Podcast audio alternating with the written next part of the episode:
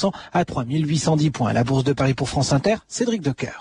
Retrouvez toute l'actualité boursière, des informations sur les valeurs, les marchés et les sociétés, ou bien consultez votre sélection par téléphone sur le 3230, 34 centimes d'euros la minute. 3230, France Inter au bout du fil. L'arrivée du quintet à Vincennes, pour gagner, il fallait jouer le 8, le 4, le 15, le 5 et le 11. 8, 4, 15, 5 et 11. Je vous rappelle que le 10 était non partant. Vous écoutez France Inter, il est 14h03, c'est l'heure de 2000 ans d'histoire et c'est bien sûr avec Patrice Gélinet. Bonjour. Bonjour Claire et bonjour à tous. Aujourd'hui, 16 décembre 1944, il y a 60 ans jour pour jour, la dernière offensive allemande de la guerre, la bataille des Ardennes. Soldats du front ouest, votre heure a sonné, de puissantes armées ont déclenché l'offensive contre les Anglo-Américains. Vous le sentez vous-même, nous jouons le tout pour le tout. Maréchal von Rundstedt, 16 décembre 1944.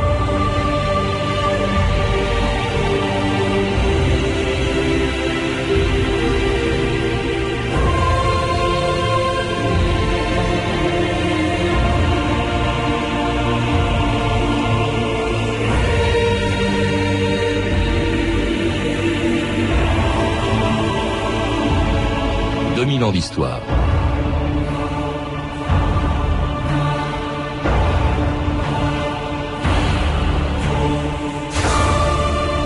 Il y a 60 ans, jour pour jour, le 16 décembre 1944, à 6h30 du matin, commençait la dernière grande offensive allemande de la Deuxième Guerre mondiale. Cachée quelque part dans la forêt des Ardennes, entre Liège et le Luxembourg, sur un front de 135 km, les 200 000 hommes et les 800 chars des généraux Seb Dietrich, von Manteuffel et Brandenberger devaient couper en deux les forces anglo-américaines devant lesquelles ils reculaient depuis le débarquement en Normandie six mois plus tôt. Les Alliés étaient d'ailleurs si sûrs d'eux qu'ils avaient concentré leurs effectifs au nord, autour d'Anvers, et au sud, en face de la Sarre, où Patton devait attaquer quelques jours plus tard. Si bien qu'entre les deux, jusqu'au 16 décembre 1944, la forêt des Ardennes était la partie la plus calme du front l'endroit précisément qu'avait choisi Hitler pour contre-attaquer. Jusqu'au bout, malgré les mises en garde de ses généraux, malgré la progression des Alliés à l'est et à l'ouest, le maître de l'Allemagne aura voulu croire que sur un coup de dé, il pouvait échapper à son destin. Malgré la crise actuelle, nous gardons notre volonté inébranlable. Ce n'est pas l'Asie qui vaincra, mais l'Europe.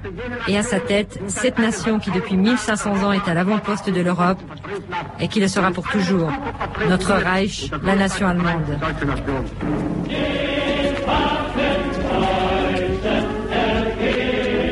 Laurent Henninger, bonjour. Bonjour. Vous êtes historien, chargé de mission au Centre d'études d'histoire de la défense, spécialiste de stratégie militaire.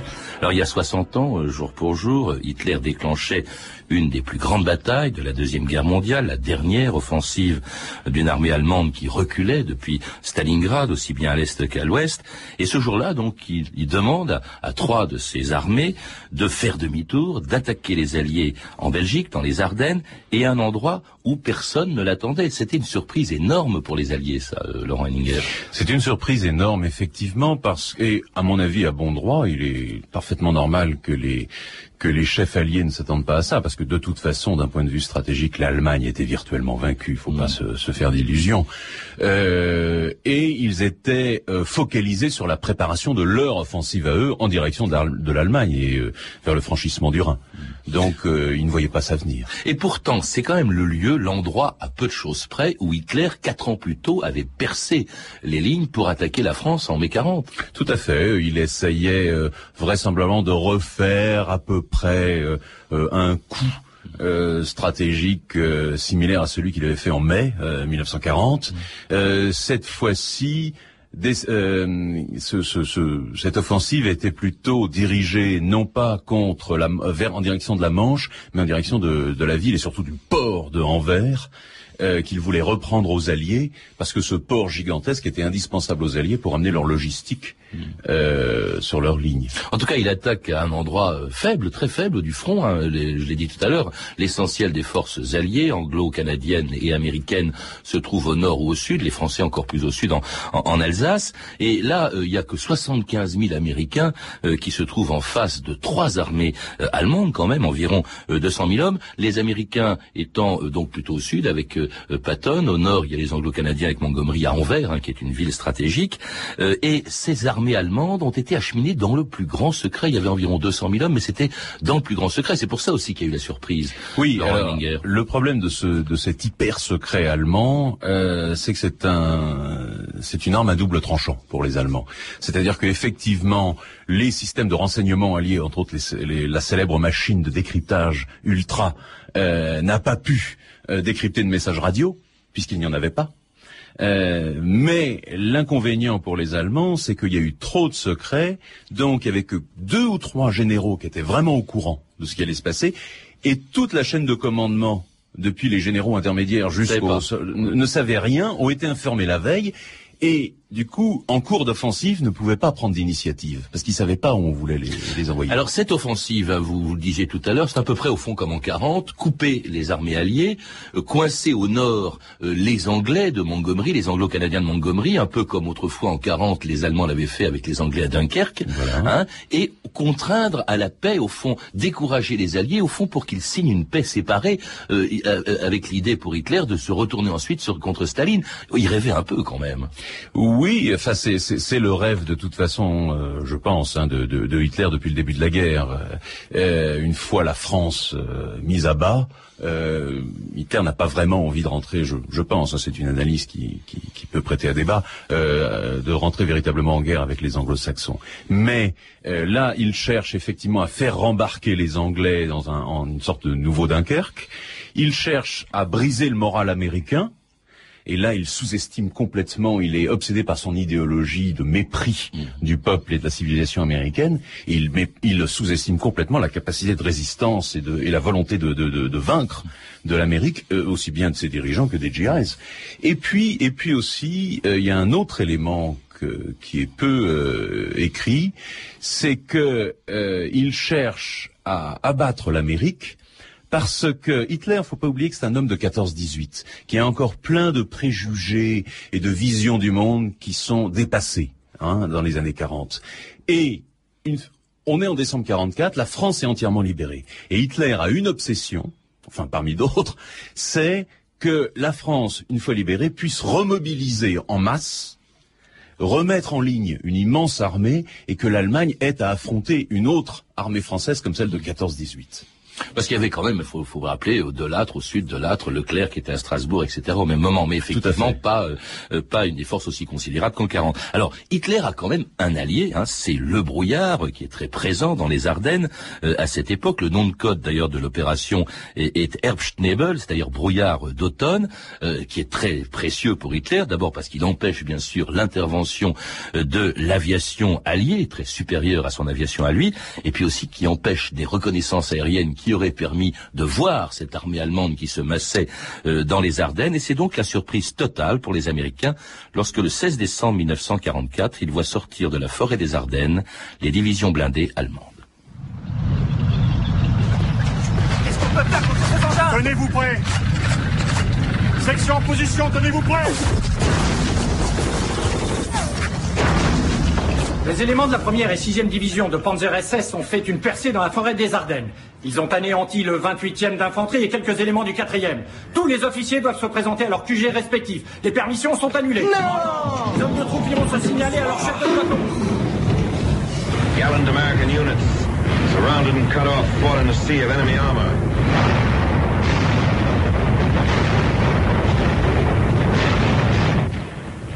Anti-aircraft guns were fired point blank as anti-tank guns until they were overrun. Et après un extrait de la série Band of Brothers, on entend en ce moment le premier reportage américain de la bataille des Ardennes, qui commençait donc le 16 décembre 44, il y a 60 ans, euh, jour pour jour, dans une confusion totale. Euh, la surprise, on l'a dit, euh, Laurent Henninger était totale, et d'ailleurs les, les, Américains vont subir là une défaite comme ils n'en avaient pas vu depuis les Philippines, depuis Bataan. Tout à fait. C'est enfin si ils avaient dans un premier temps. Hein. Dans un premier temps, pendant que pendant environ deux semaines, l'armée euh, américaine euh, va subir des, des revers euh, assez inquiétants, ça c'est vrai, qui vont déclencher même un début de panique, au moins politique à Paris.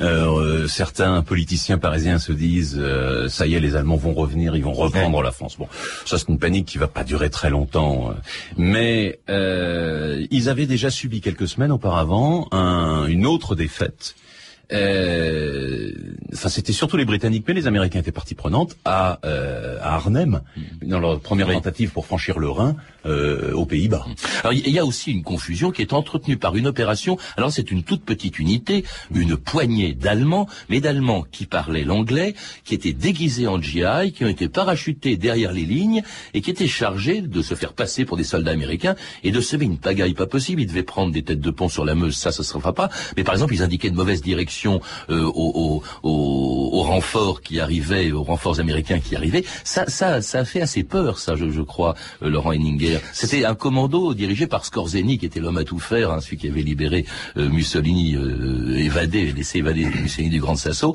C'était un type assez étonnant, et c'était vraiment cette, cette unité était extraordinaire. Oui, c'est sûr que d'un point de vue euh, roman d'aventure, euh, c'est extraordinaire. Euh, ça a eu des effets finalement assez faibles. Il y a quelques dizaines de soldats allemands, pour certains, même pas pour tous, parlant l'anglais avec l'accent américain, mmh. entraînés à euh, singer les manières du GI, à ouvrir les paquets de camel d'une certaine façon, à siffler au lieu d'applaudir, euh, à conduire la Jeep de façon nonchalante, à, qui, qui, qui, était censé connaître également les résultats des équipes euh, des matchs de, dans les matchs de baseball et de football américain euh, pour pouvoir passer pour d'authentiques euh, citoyens américains, ont été envoyés pour effectivement faire du sabotage aussi, faire sauter des dépôts, etc., etc. Pour la plupart d'entre d'entre eux, ils ont été pris. Euh, fait un peu de ils ont produit un peu de confusion dans les lignes américaines au début. Il y a eu un peu de panique. Euh, il y a eu d'authentiques euh, unités américaines ou d'authentiques soldats américains qui ont été pris pour des. Oui, qui se sont demandés, on euh, se posait des questions. Chacun se méfiait de tout le monde. Voilà. Hein, bon, ça a duré quelques jours. Ça a duré quelques jours. C'est vrai que d'un point de vue romanesque, c'est assez rigolo. Mais ils sont assez vite fait prendre et ils ont tous été fusillés. Alors beaucoup moins romanesque. En revanche, c'est ce qui se passe au nord parce que là, l'armée de Sepp Dietrich, qui est une armée essentiellement composée de, euh, de division Panzer SS euh, piétine. Et là elle va euh, il va y avoir des massacres parce que il y a notamment un lieutenant-colonel Piper qui passant dans certains villages va fusiller exécuter des soldats américains. C'est un crime de guerre. Et pire encore va tuer des civils belges hein, de, notamment dans des villages comme Stavelot comme Trois-Ponts par exemple où il y a eu des morts. Il y a eu au total je crois 900 morts là c'est des crimes de guerre. Tout à fait ce d'authentiques crimes de guerre. Bon d'une part c'était contre des civils belges parce que les Allemands voulaient se venger de ce qui s'était passé quelques mois auparavant lors de la libération des Ardennes par les Alliés, euh, euh, troupes alliées qui avaient, qui avaient été alors aidées par des maquis belges, donc il y a des représailles. Et euh, effectivement, des soldats américains qui sont assassinés par des SS. Alors, euh, c'est sûr que ces unités SS étaient imbibées, si j'ose dire, d'idéologie nazie, méprisaient les Américains, d'autant plus qu'on leur avait dit que pour eux, les Américains sont tous des nègres et des juifs, mm. euh, donc ils n'avaient aucune raison de se priver. Euh, mais c'est vrai aussi euh, et c'est pas du tout pour les défendre, loin de là, parce qu'un crime de guerre reste un crime de guerre, euh, qu'ils étaient dans une telle confusion logistique, si j'ose dire, qu'ils ne voulaient pas s'encombrer de prisonniers. Et ça, je dois dire que c'est une attitude qui est hélas pratiquée par nombre d'armées dans beaucoup de guerres. Alors, cela dit, ça c'est au nord, il piétine, d'autant plus qu'il n'y a plus d'essence. On y reviendra d'ailleurs, Laurent Henninger, sur cette absence d'essence, parce que ça aussi, c'était la logistique, vous disiez ça, c'était le manque d'essence qui a arrêté notamment ce fameux euh, tristement célèbre colonel Piper, tandis qu'au centre du front, eh bien, le général von Manteuffel, lui, fonce sur une ville qui a été vraiment le symbole de cette bataille euh, des Ardennes, la ville de Bastogne, Bastogne, défendu par le général McAuliffe, qui le 22 décembre refusait de se rendre aux Allemands qui l'encerclaient, un des épisodes les plus célèbres de cette bataille des Ardennes que l'on retrouve dans, le formidable, la formidable série américaine de Tom Hanks et Steven Spielberg, Bonds of Brothers. Messieurs, le général McAuliffe tient à vous souhaiter à tous un joyeux Noël. Qu'y a-t-il de joyeux, me demanderez-vous? Ceci. Nous avons stoppé net toute progression venant vers nous du nord à l'est et du sud à l'ouest. Il y a deux jours, le commandant des forces allemandes a exigé notre honorable reddition pour préserver les troupes américaines encerclées d'une élimination totale. Le commandant des forces allemandes a reçu la réponse suivante. Au commandant des forces allemandes, Téclou Joyeux Noël à tous et que Dieu vous bénisse.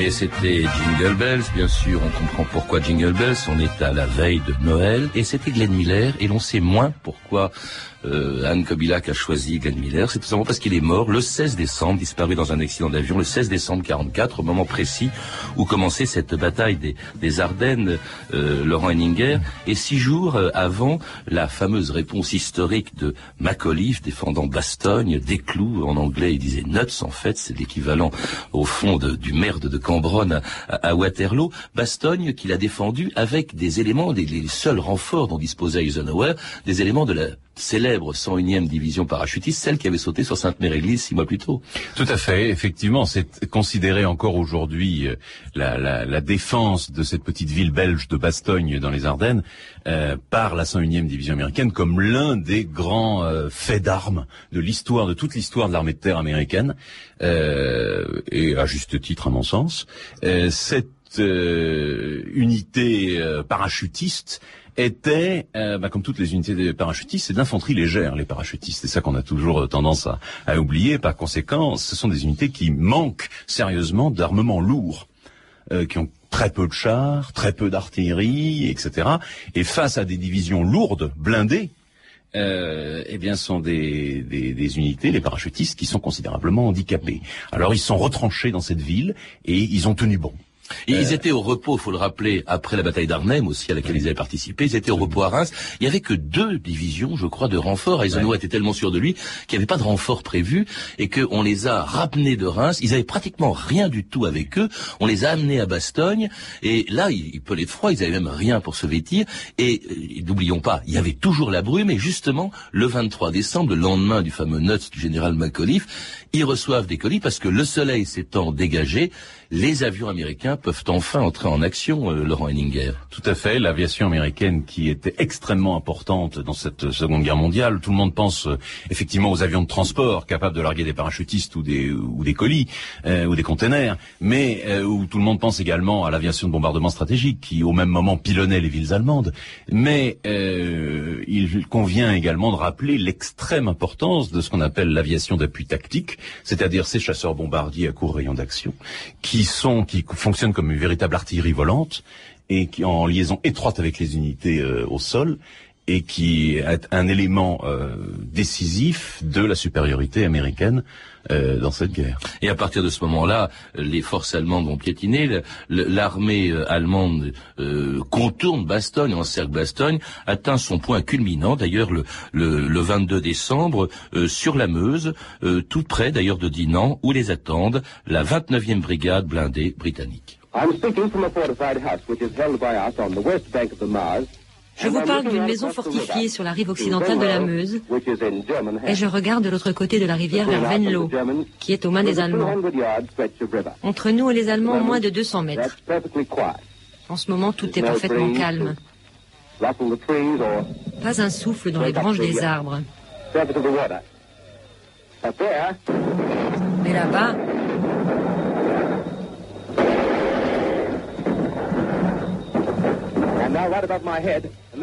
Maintenant, juste au-dessus de ma tête, tout s'illumine.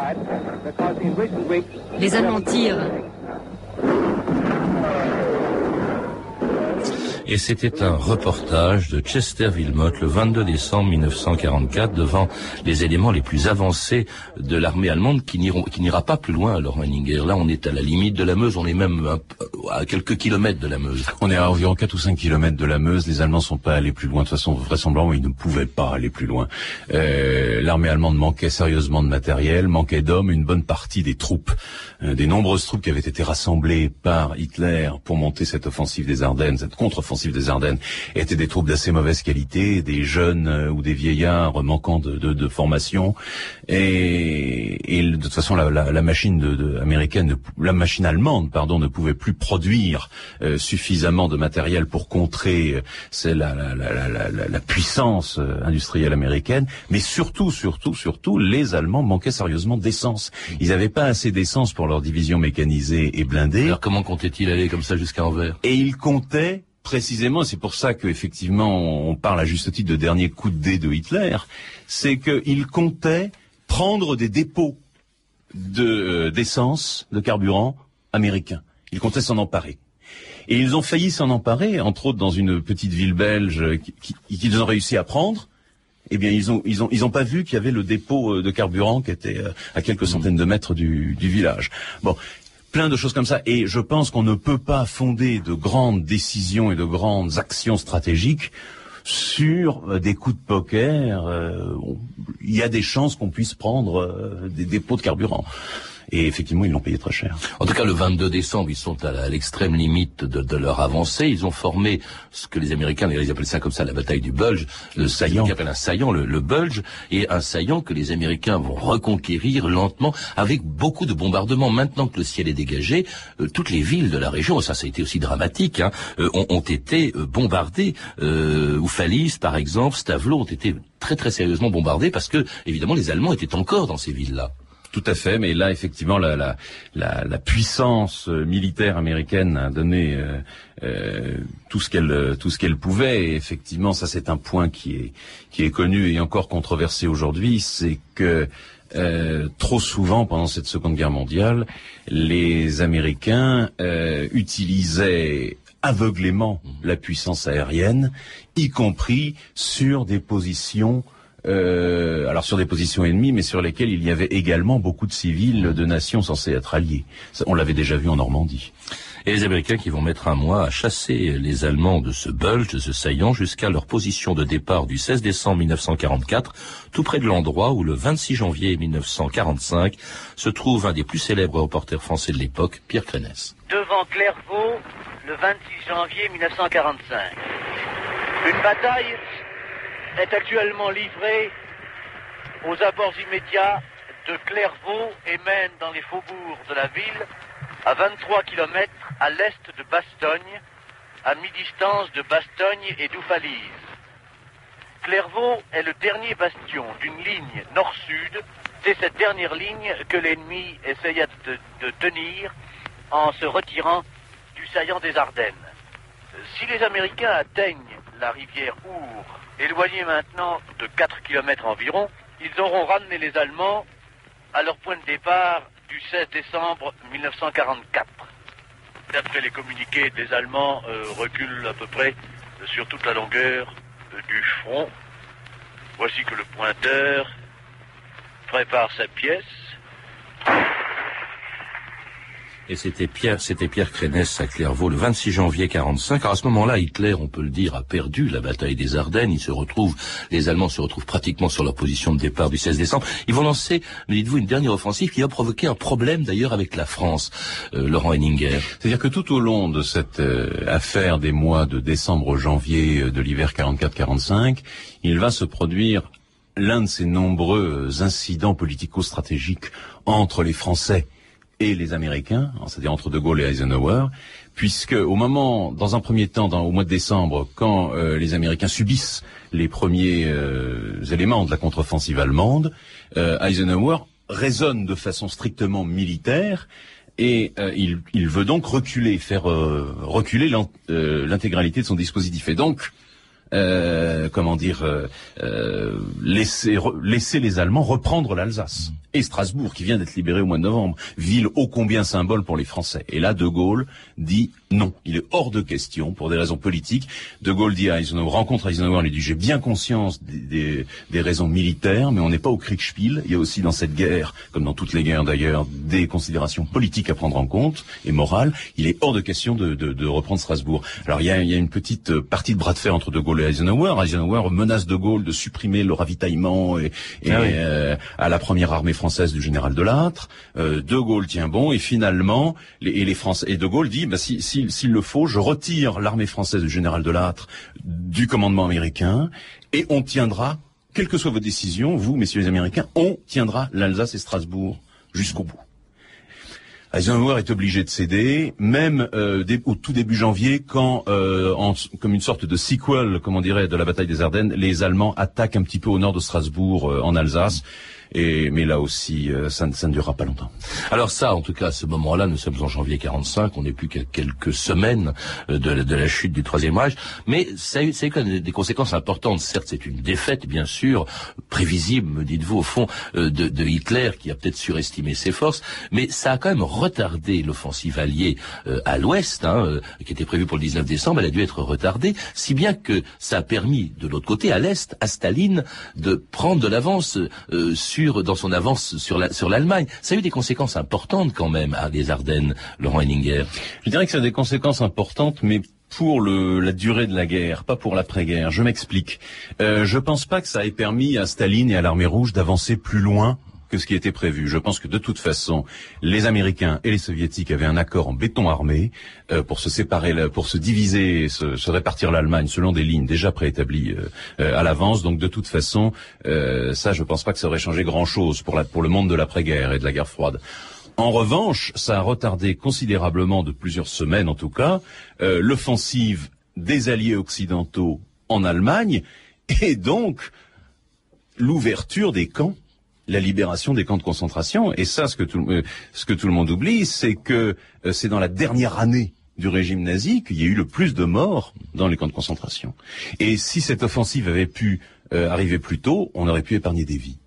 Merci Laurent Henninger. Je rappelle que vous avez dirigé le livre collectif Histoire militaire et sciences humaines publié aux éditions Complexes. Vous êtes également un des auteurs du dictionnaire de stratégie dirigé par Thierry de Montbrial et Jean Klein publié aux presses universitaires de France. Vous avez pu entendre deux extraits de Bastogne, l'épisode de la série américaine Band of Brothers réalisé par Tom Hanks et Steven Spielberg disponible en coffret de 6 DVD aux éditions Warner Studio. D'autres, je rappelle que pour en savoir plus, pour d'autres renseignements, vous pouvez contacter le service des relations auditeurs en composant le 3230, puis en tapant la touche 1, 34 centimes la, minute, ou en consultant le site de notre émission sur franceinter.com. C'était 2000 ans d'histoire, la technique Florence Lambolet et Antoine Viossa, documentation et archivina